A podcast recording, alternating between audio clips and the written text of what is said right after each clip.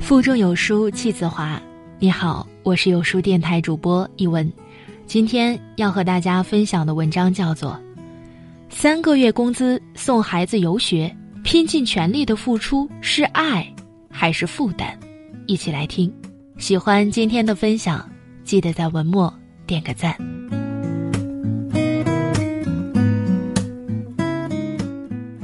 昨天，微博上的一条热搜。戳中了很多家长的心。杭州一位工薪阶层的妈妈，花三个月的工资送孩子出国游学，原因是小学六年全班只有儿子一个没有出过国。在明星富二代刷土豪级教育投资报道层出不穷的时代，越来越多的中国孩子与家庭被花费巨大、花样百出的出国游学、学区房。国际班绑架，烧钱式的教育让攀比和焦虑深深种进了每个中国父母的心里。然而，焦虑、攀比、不惜重金的盲从教育，真的会让孩子赢在起跑线上吗？诺诺终于如愿进了国际学校，半年后却退学了。诺诺妈妈说：“从怀上诺诺那一刻起，就告诉自己。”要给他最好的，小到一包尿不湿、一只奶瓶，大到婴儿车、儿童座椅、净化器，诺诺妈妈买给女儿的每一样东西，都各种比对、查询，挑选最好的品牌，履行自己给她最好的爱的承诺。六个月的早教班，一岁的英语班，两岁的绘画艺术班，三岁的跆拳道、马术班。每年几万块的课外班，几乎是诺诺妈妈工资的大半。尽管家人极力反对，但都在他的坚持下妥协了。每每旁人劝他量力而行时，他总会说：“不要让孩子输在起跑线上，再苦不能苦教育。这难道不是每个家长应该做的吗？”小学，诺诺妈妈几经考察，各方比对。挑选了一所性价比很高的国际学校，一年学费十几万，算下来，他和爱人的工资可以负担。想一想，不过六年，再苦一苦，就撑过来了。上了学才知道，学费只是花费的一小部分。校服、住宿、课外补习、假期游学，经常组织的课外活动，名目繁多的额外花费纷至沓来。让这个普通的中产家庭难以应付，这些还不是退学最主要的原因。诺诺妈妈说，孩子很懂事，回家从来不跟父母要这要那。但当他开着自己三十多万的代步车接孩子时，校门口一水儿的豪车，接孩子的不是保姆就是司机。班里的同学非富即贵。谈论的话题，女儿根本插不上嘴。女儿小小年纪已经去过国内很多地方，但是班里同学家的保姆都去过十几个国家。每次孩子回家告诉父母又要交什么费用的时候，眼神里的闪躲和小心翼翼，深深的刺痛了他。他说：“我们拼尽全力让孩子挤进了上流阶层。”不过是给孩子挖了一个巨大的坑，开拓了他的眼界，却也创伤了他的心灵。成年人的世界，总是有些许的不公平。你拼尽全力的付出，也许只是别人的唾手可得。现在诺诺上的普通公立学校，没有了那么多的攀比和压力，笑容也越来越多了。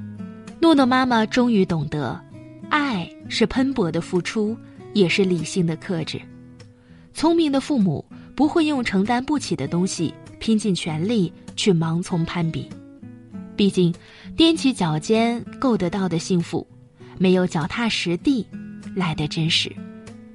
这个暑假，李亚鹏因为一条带女儿李嫣回乡的微博，收获了数万网友的怒赞。这则寥寥数语的微博里。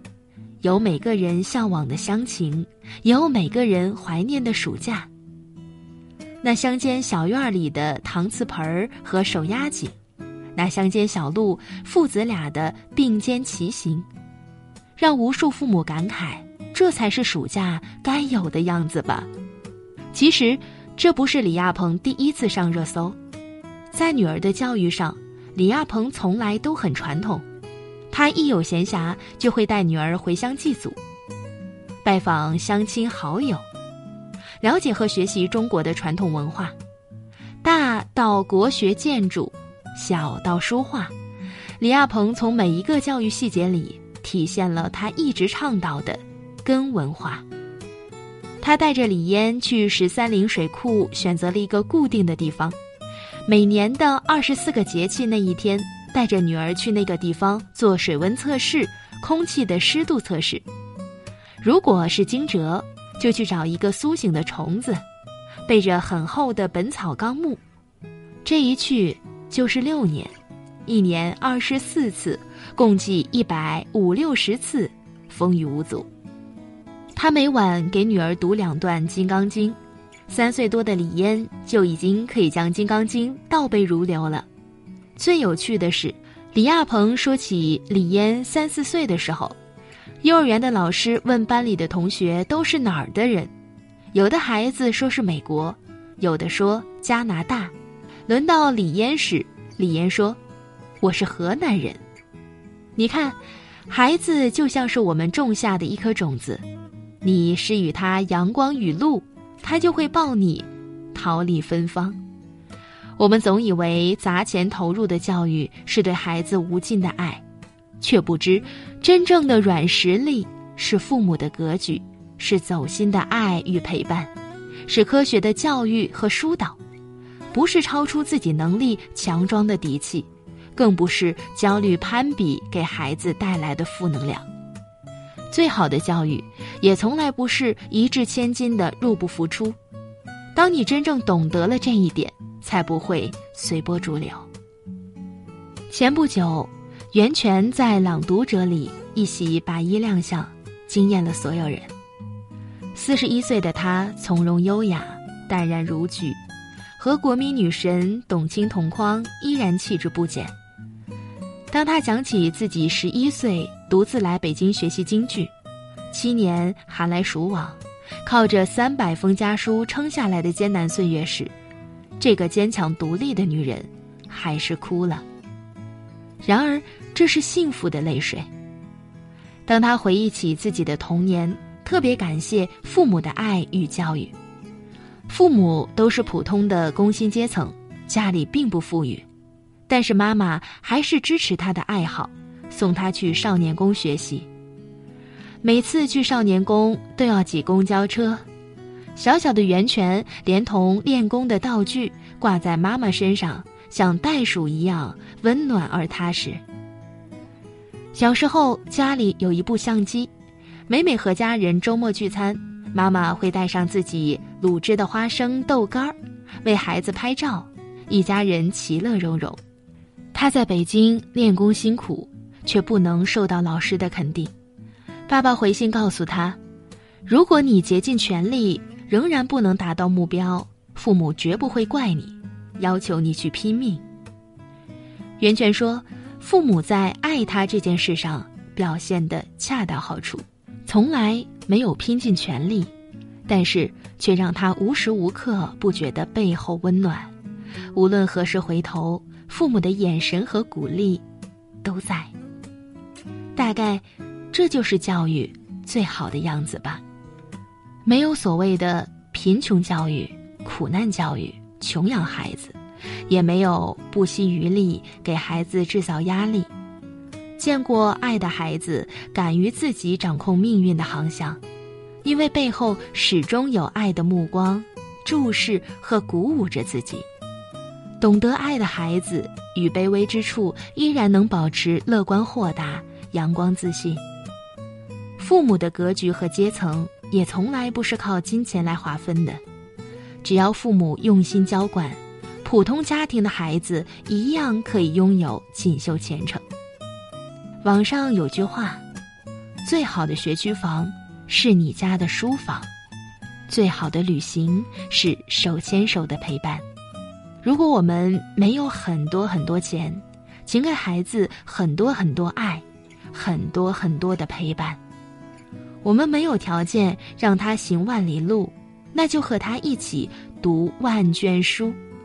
我们无法让他读国际学校，就也别带着孩子一起玩王者荣耀了。与其花大价钱去国外游学，不如陪孩子读一本名著，带孩子去郊外看一场风景，和孩子一起解读一道难题，领孩子回家乡感受自然。不论是旅游度假、回乡小住。还是陪孩子认识一种花的名字，做一件孩子愿望清单里的事，都远远胜于盲目的攀比和焦虑。有钱的爱和没钱的爱都一样，值得尊重。知乎里有一个故事，是一个中科院的爸爸，为了让孩子上一个好学校，租了一间很破的学区房。但最终仍未能如愿，满心遗憾地离开了北京。离开北京后，很快在南京买了个小房子。四岁半的儿子洗澡时告诉他，自己很喜欢在新房子里洗澡。他问儿子为什么，儿子说：“因为这是我们自己的房子，以前别人的房子太旧了，每次进去都有点害怕。”他瞬间泪奔，因为懂事的儿子从前没有和他说过自己害怕的事情。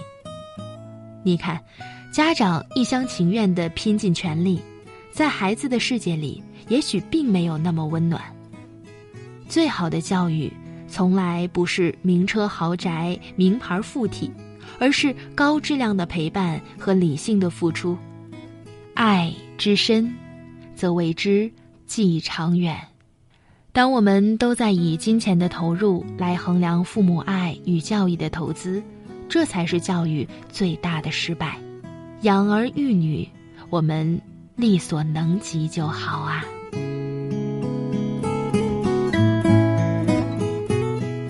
在这个碎片化的时代，你有多久没有读完一本书了？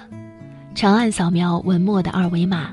在有书公众号菜单免费领取五十二本共读好书，每天都有主播读给你听。欢迎大家下载有书共读 App 收听领读。我是主播一文，在苏州向你送去问候，记得在文末点个赞哦。